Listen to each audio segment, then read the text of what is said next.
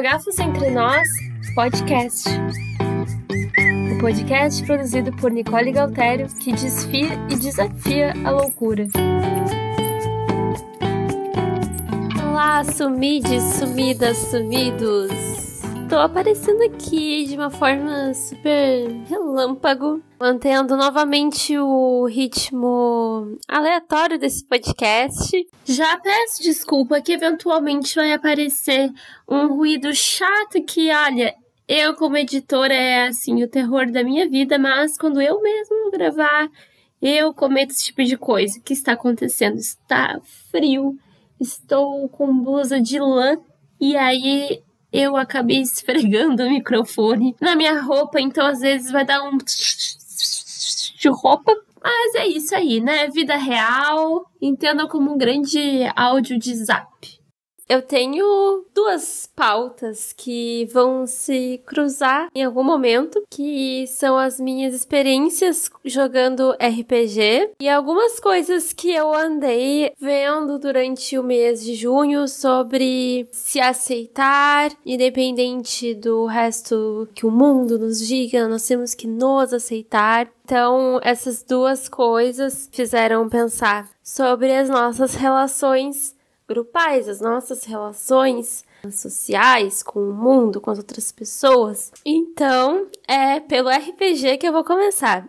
Comecei a jogar RPG, como eu contei no meu perfil no Instagram, arroba Nicole Galtério, dois L's e I. A princípio, por um projeto pessoal, profissional que eu tinha de desenvolver de alguma forma material para utilizar em clínica com adolescentes e jovens adultos. Então, a minha ideia era aprender sobre RPG, sobre jogar RPG para utilizar como um recurso no processo terapêutico. Para quem nunca ouviu falar, RPGs são jogos que nós interpretamos personagens e nós criamos narrativas que são compostas por esses enredos que esses personagens vão construindo. Tudo isso funciona através de algumas regras que são elencadas de acordo com o jogo que a gente escolheu para jogar. E aí a gente usa dados para ter um elemento de acaso, como que cada ação que a gente decide realizar vai funcionar. Então, uh, vou tentar jogar uma pedrinha no rio. Bom, aí vou jogar força ou precisão, porque eu quero jogar a pedrinha num lugar específico. Ah, se eu rolei super bem nos dados, eu vou conseguir o que eu queria. Uh, se eu não rolei, sei lá, a pedrinha voou, tá, tinha muito vento e a pedrinha não teve força de chegar lá ou não consegui jogar na direção que eu queria. Então, são narrativas que são compostas tanto pelo nosso imaginário, quanto pelas regras do jogo e com esses elementos do acaso.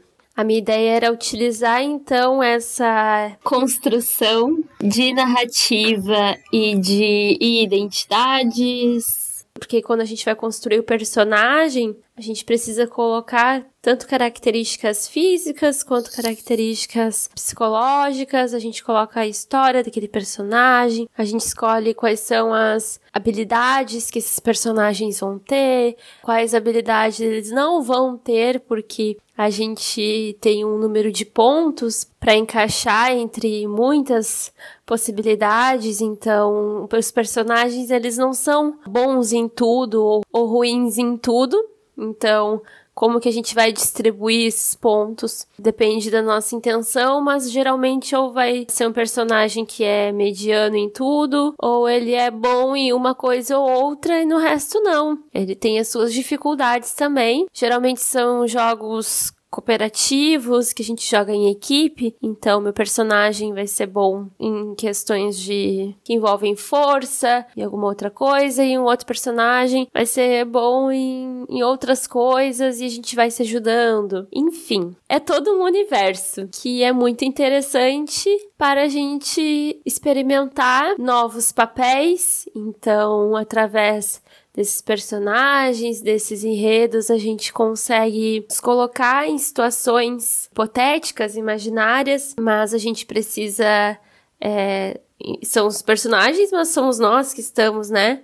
conduzindo esses personagens, então a gente passa a precisar pensar formas de resolver problemas, a gente aprende outras formas de resolver problemas com os outros personagens.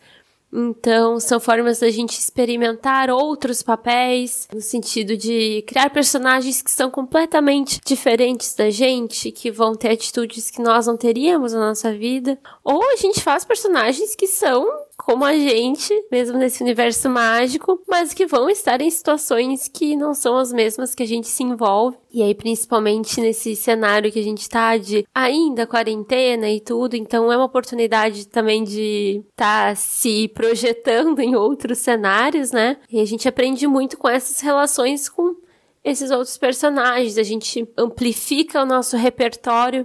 Ah, amplifica não, amplia, amplia amplia nosso repertório de comportamentos, consegue pensar de uma forma mais abstrata sobre algum, algumas problemáticas, enfim. É uma experiência muito interessante, intensa, divertida. E aí, o que, que tem a ver com tudo isso, né?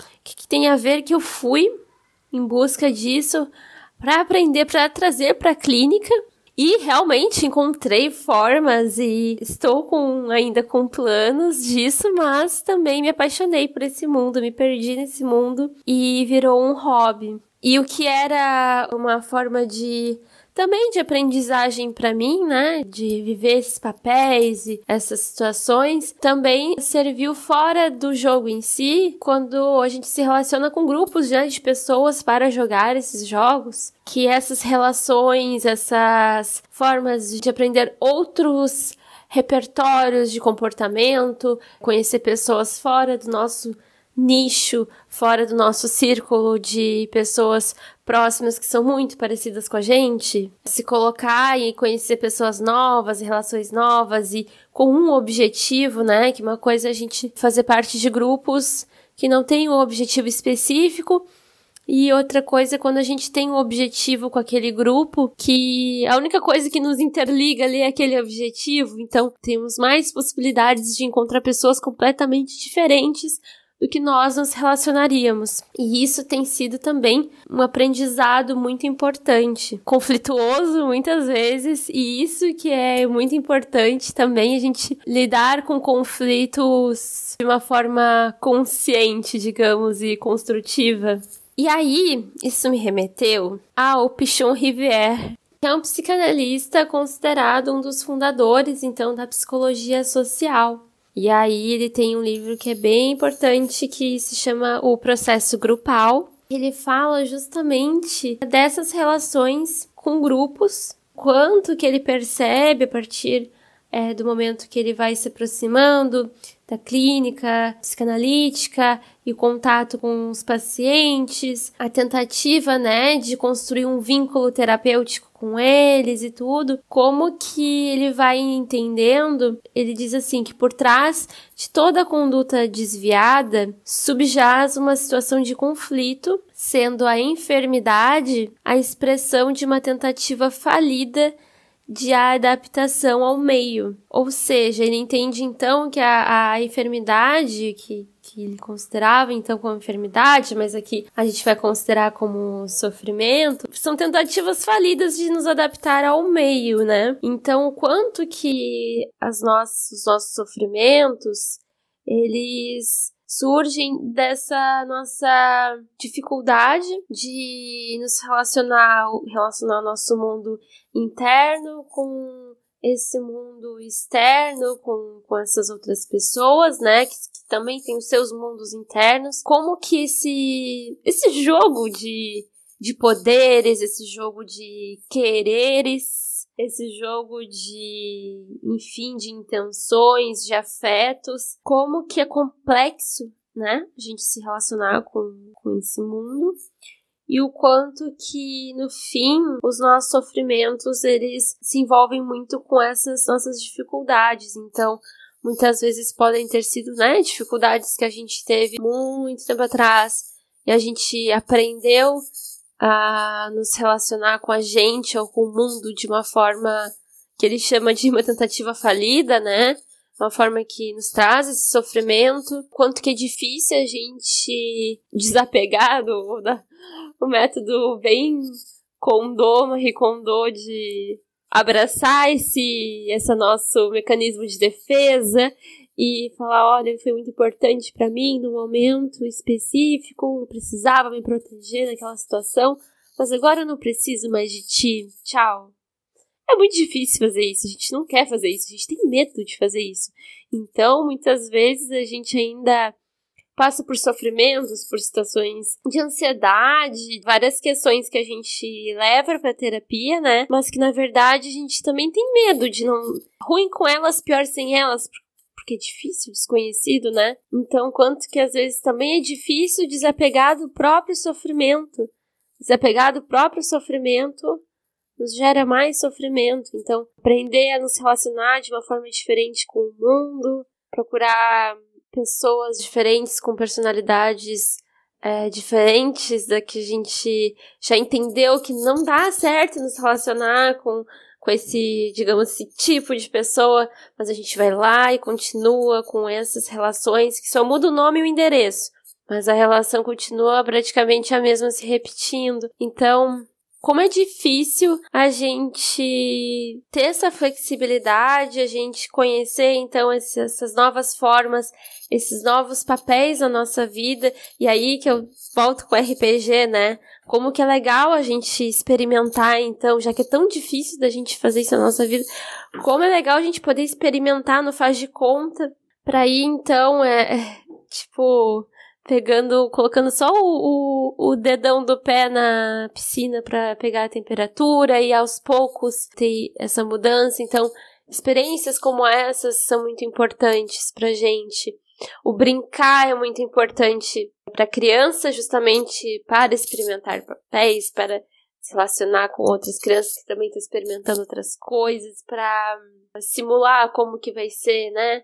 Uh, ser adulto e todas aquelas coisas. E como é importante na vida adulta também a gente brincar, justamente para simular como seria ser quem a gente não é e, e como a gente pode ser também. Enfim, muito importante que a gente faça isso. E aí todo o sistema capitalista e, e no Brasil que a gente não tem oportunidade de ter tempo. A gente gasta nossa energia uh, física, psicológica, os nossos chakras nesse processo de trabalhar, de se preocupar com as contas, de se preocupar com a saúde mais que tudo nesse momento e se preocupar com as questões políticas e tudo isso, quanto que a gente não tem tempo de pensar, a gente não tem tempo de brincar. Isso é um, é um privilégio, né? Quando a gente consegue isso. E aí isso vem a outra pauta, né? Que é o, o que eu tenho visto uh, esse mês de junho, o orgulho LGBTQIA, e tudo. E, e esse discurso, né, de que nós precisamos nos aceitar. E aí um discurso que vem com um peso de individualismo, de basta eu me empoderar, basta eu me aceitar, e aí o mundo vai ser mágico, porque eu me esforcei o suficiente para me aceitar sozinho na minha bolha e eu me basto. E é um discurso que não vem no, no sentido de eu, né? Não vem em primeira pessoa, ele vem com você precisa se aceitar, você precisa se empoderar, você precisa seguir em frente.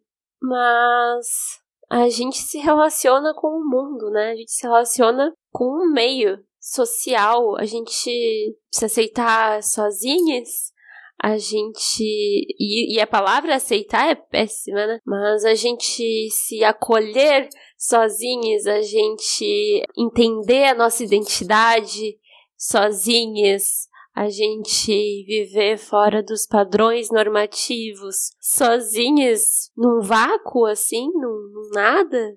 Existe? Não existe isso. Me chamou muita atenção esses discursos que eu andei vendo, assim, e são discursos que vêm dessa mesma lógica de você precisa trabalhar enquanto eles dormem, essa lógica de que vai cada vez mais, né, nos arrancando toda a possibilidade que a gente tem de entrar em contato até com os nossos sofrimentos, de entrar em contato com as nossas dificuldades, de entrar em contato com conflitos com o mundo que são, que eu tinha comentado, que são importantes, são formas de aprendizado, né? E aí, voltando pro Pichon Rivière, ele fala que as relações intrasubjetivas, as estruturas vinculares internalizadas, então quando a gente uh, internaliza, a gente elabora esses nossos vínculos articuladas no mundo interno, condicionarão as características de aprendizagem da realidade. Então, a gente aprende com esses nossos vínculos, quando a gente internaliza esse nosso aprendizado, a gente também compreende melhor essa realidade e a gente compreende como lidar com nós mesmos, né? Isso vai definir esse nosso como vai ser esse sistema no nosso mundo interno, como que isso vai funcionar. Os próprios critérios de saúde, de doença, a gente formula eles, a gente entende eles a partir desses, dessas relações de é, dessas relações sociais, dessas construções sociais, né? Que a própria loucura, como eu já comentei aqui no, no podcast outros episódios, ela é uma ideia construída a partir de uma. Um, a gente coloca lá um que seria a normalidade. A gente não, porque eu não tô nessa. Mas coloca onde seria a normalidade. E se a gente não tá dentro disso, então nós estamos no processo de adoecimento, de loucura, enfim. E aí, o que, que isso tem a ver com o todo, né? Esses discursos de nós precisamos nos aceitar como se a gente tivesse isolado do mundo e essa importância que teria então a gente nos relacionar com esse mundo, de ter esses vínculos, sejam bons, sejam ruins, a gente ter esses vínculos, é o que faz a gente ter uma potência de transformação, tanto dos nossos processos internos, quanto da nossa uh, realidade enquanto enquanto comunidade, enquanto organização, inclusive política. Então, quando a gente tem esse discurso de eu preciso me aceitar, é como se a gente acaba em si mesmo. E aí isso a gente pode pensar para qualquer identidade que não funciona nessa lógica normativa, corpos que não estão dentro de um padrão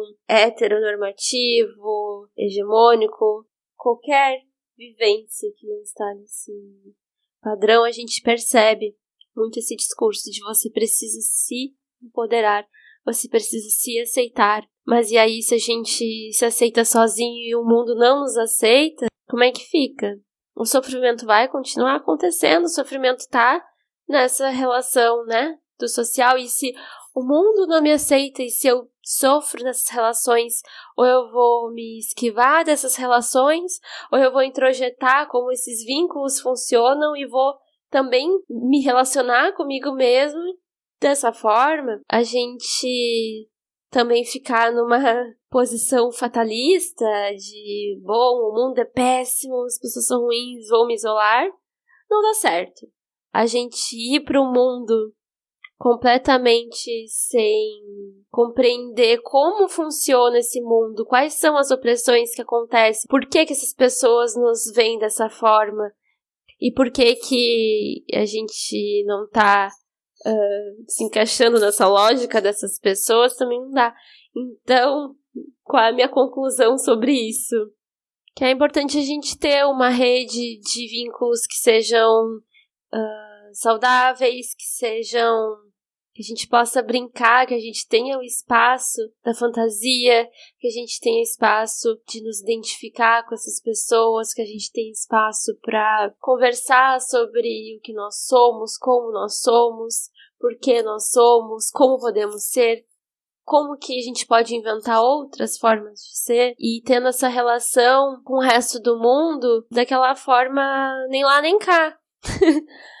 nem nem nos colocando naqueles padrões normativos que são não fazem sentido para as nossas vivências, mas também sem nos enfiar no, no, buraco. E toda vez que possível a gente ir experimentando, então, como seria a gente se colocar de uma forma diferente, uh, entender que nem sempre vai dar certo e que faz parte desse aprendizado e que faz parte o sofrimento.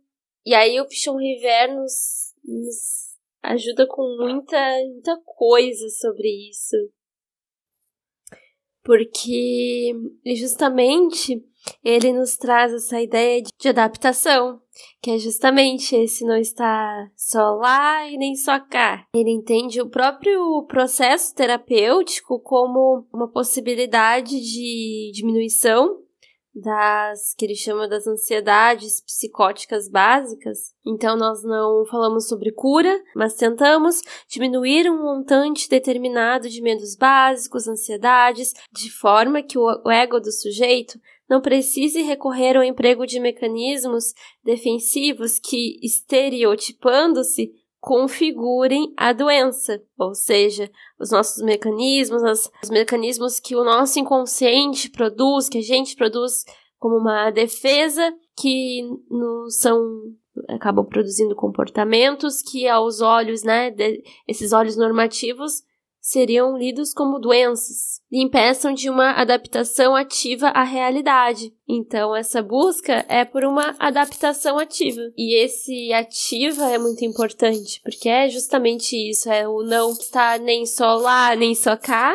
e quando estar lá, quando estar nesse meio, que nem sempre é tão acolhedor com a gente, a gente também não, não estar de uma forma passiva, apenas aceitando que, que está sendo produzido nesse espaço e funcionando daquele jeito para poder ser aceito.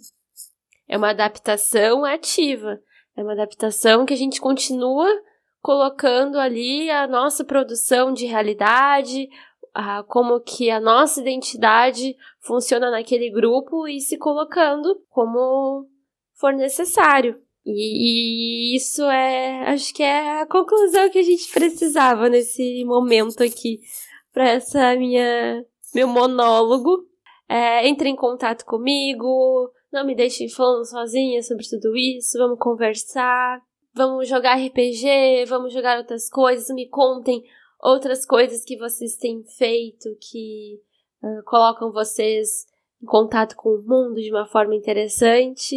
E até mais, até algum momento que eu resolva aparecer por aqui de novo. Tchau!